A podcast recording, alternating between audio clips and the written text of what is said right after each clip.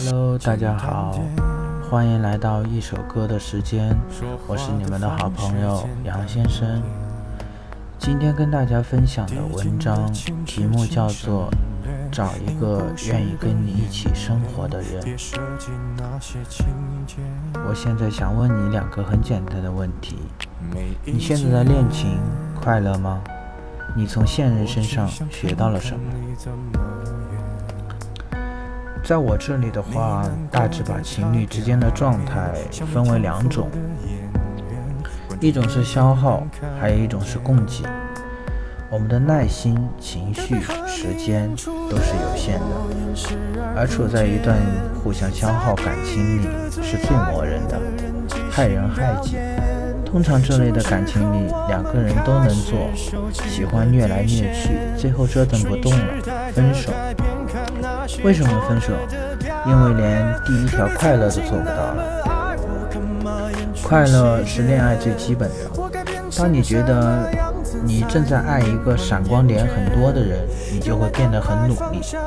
你想跟他更匹配，这就是相互供给的爱情。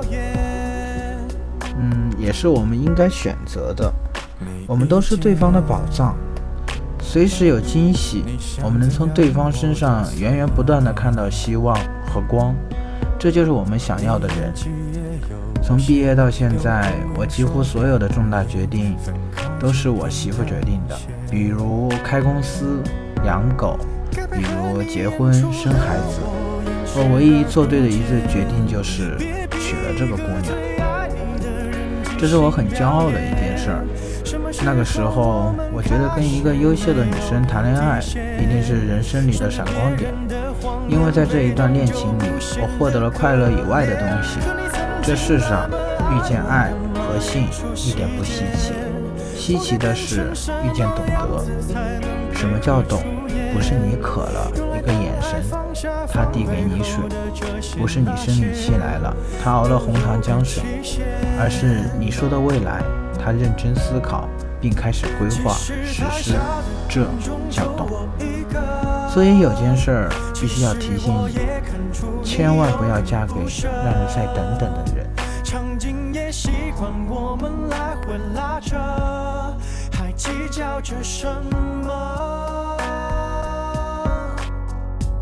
是说分不开的，也不见得。其实感情最怕的就是拖着，越演到中场戏越哭不出了，是否还值得？该配合你演出的我，尽力在表演。